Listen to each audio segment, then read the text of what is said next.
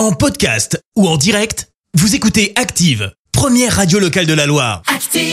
L'info du jour qui fait du bien et euh, ce matin on parle de 3 millions de jeunes femmes qui sont potentiellement concernées. Euh, par la gratuité de la contraception, le dispositif entre en vigueur le 1er janvier prochain. Cette mesure a été adoptée ce week-end à l'unanimité par l'Assemblée nationale. Grâce à cette mesure, le stérilet, certaines pilules et l'implant seront remboursés, mais aussi les frais de consultation pour les femmes jusqu'à l'âge de 25 ans. Le dispositif coûtera 21 millions d'euros par an. Pour rappel, la contraception est déjà gratuite pour les mineurs. L'ensemble de ces mesures euh, doivent désormais être adoptées par le Sénat. Merci. Vous avez écouté Active Radio, la première radio locale de la Loire. Active